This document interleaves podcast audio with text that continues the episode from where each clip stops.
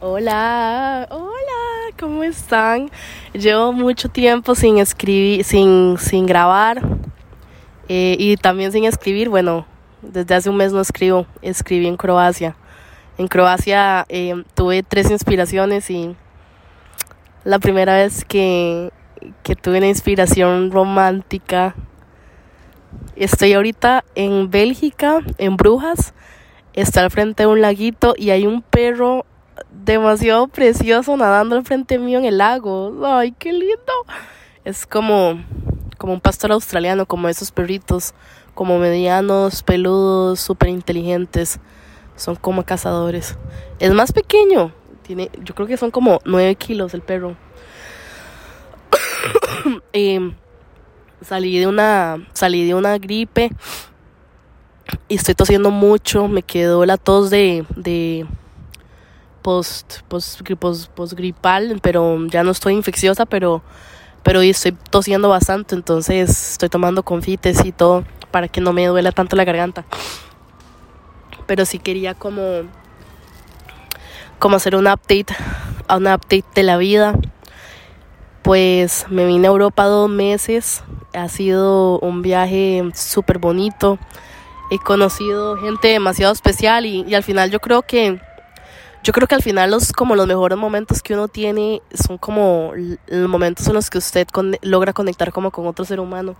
Siento que ha sido muy bonito. Em, ya creo que hoy es 10 de septiembre, algo así.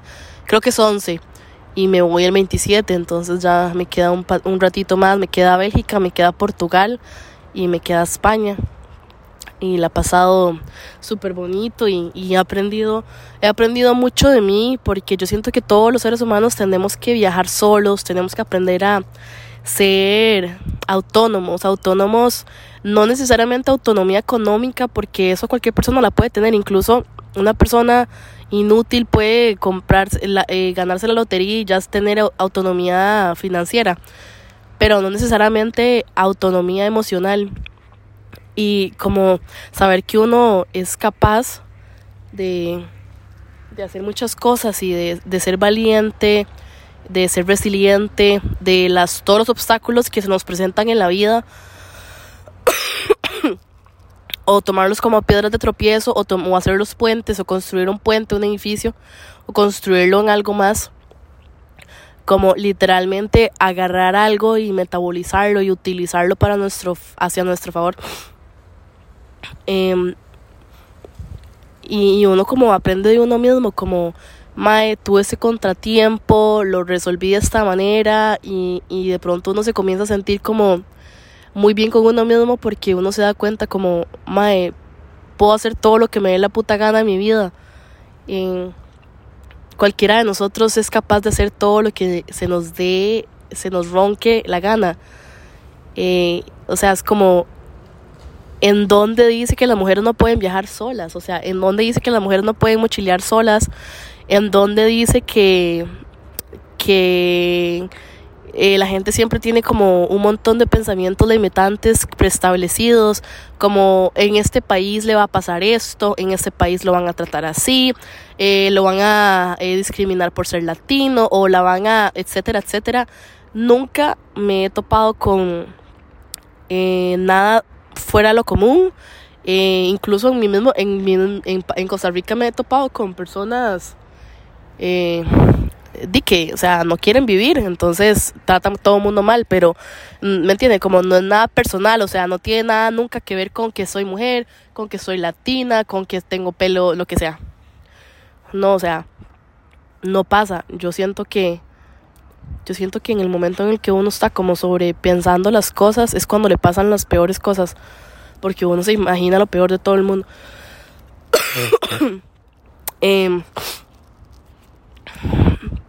me he dado cuenta de cada día que pasa, cada día que me encuentro sola, cada día que, que decido quedarme sola.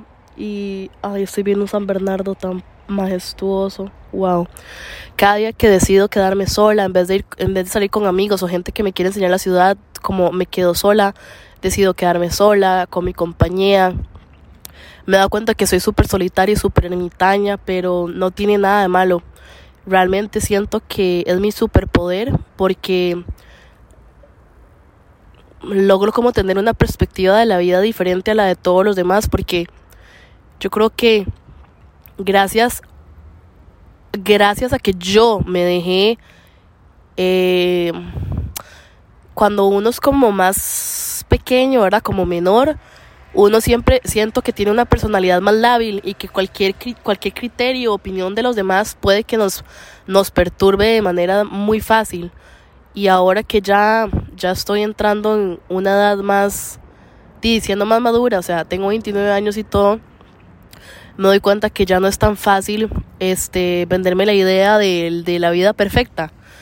Eh, tal vez cuando era más pequeño, más joven, o incluso hace poco, hace poco, tal vez hace como, no sé, cuatro años o algo así, tal vez yo sí, sí me vendían como la idea de, de que para ser feliz yo tenía que tener cierto cuerpo, tenía que ganar cierto dinero, tenía que vivir sola o tenía que tener cierta pareja, tener tales amigos, hacer tales cosas, eh, verme de tal manera.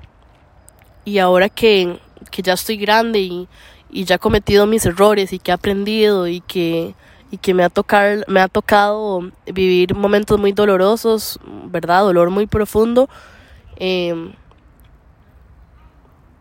siento que la vida como que me ha ido moldeando en una manera en la que he encontrado tanta plan, tanto placer y tanta calidez en, estar sola porque un día de esos una amiga me decía, me decía, me siento que estoy perdiendo mi identidad porque ya, ya no me siento tica, eh, tampoco me siento, este, tampoco me siento de, de Australia, o sea, no me siento de ningún lugar y siento como que no tengo identidad, que me he perdido, que no tengo raíces, ¿verdad? Y yo solamente, o sea, puedo entender por qué una persona se puede sentir así, pero al mismo tiempo me vuelvo, me vuelvo a ver a mí misma y me replanteo como qué es lo que yo siento o, o percibo como qué es lo que yo estoy sintiendo y, y me doy cuenta que, que durante el día, el día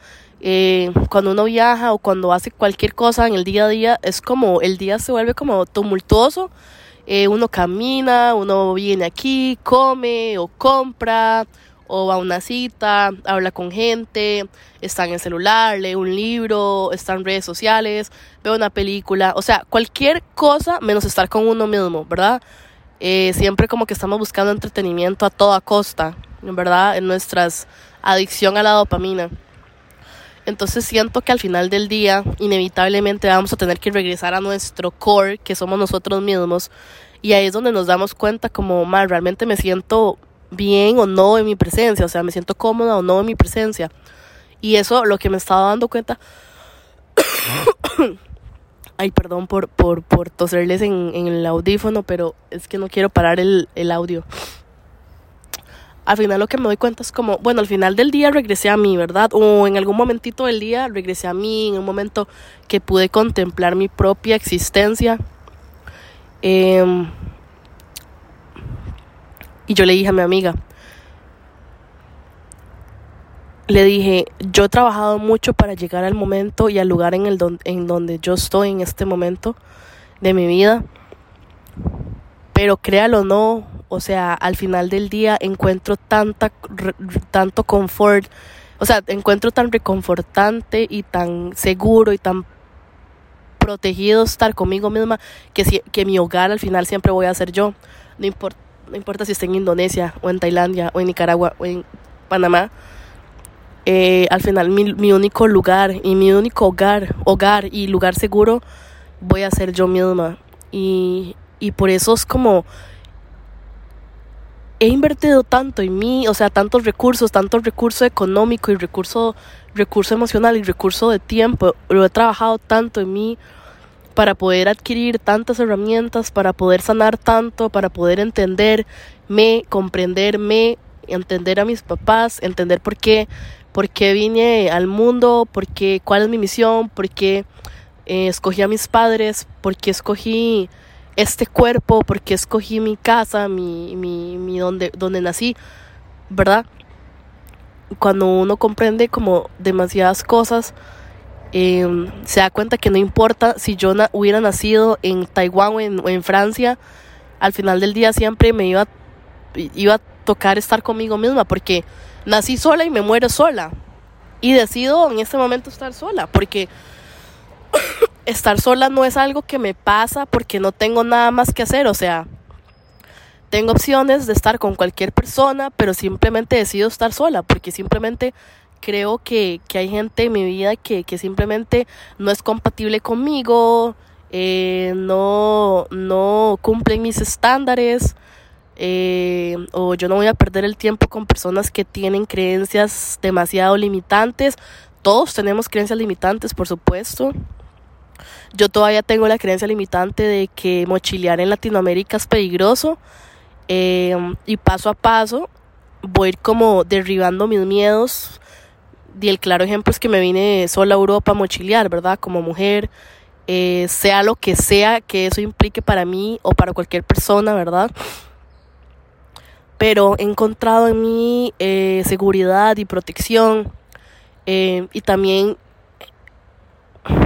por, por alguna razón mi cuerpo se sigue protegiendo em, de, de algunos em, en el pasado de ciertas como ciertas noxas ciertas cosas que, que mi cuerpo se intentó proteger hace como tres años. Y por alguna razón mi cuerpo se sigue protegiendo o sea sigo en un estrés postraumático. Yo lo sé lo entiendo lo acepto lo acepto acepto que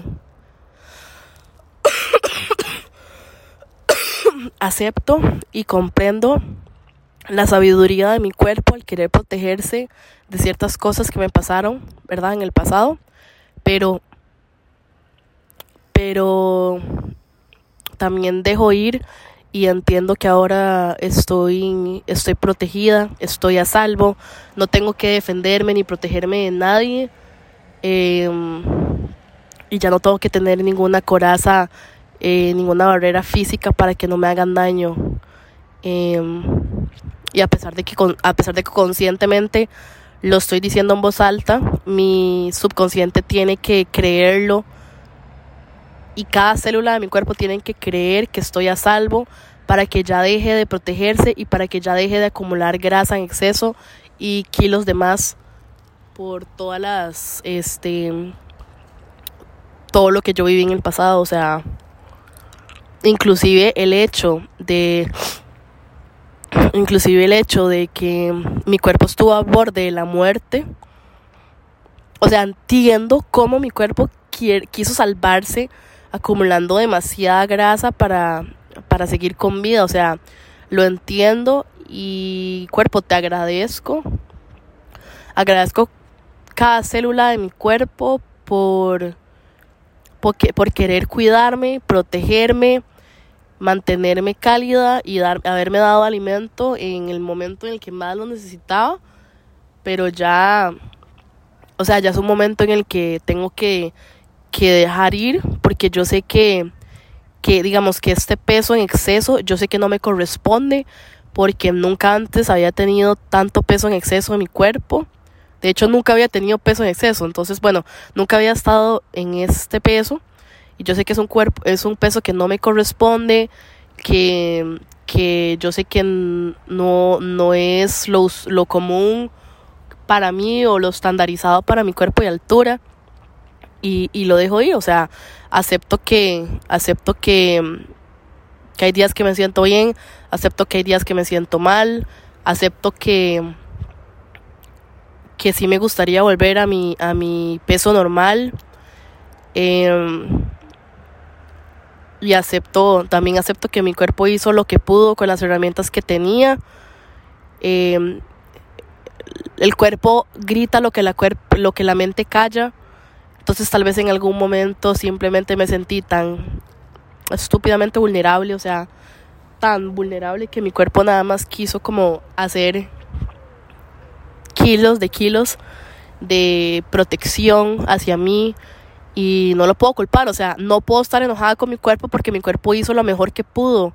Yo no me puedo enojar con mi cuerpo, es lo que mi cuerpo mejor supo hacer y, yo sé que fue para protegerme y no me puedo enojar con mi cuerpo porque si no me estaría enojando conmigo misma, o sea, no, no, o sea, no, no me puedo tratar mal, no me puedo enojar conmigo porque es contraproducente, o sea, si yo me enojo conmigo, este, me voy a terminar protegiendo más porque significa que, que en este momento tengo un, ¿cómo se llama?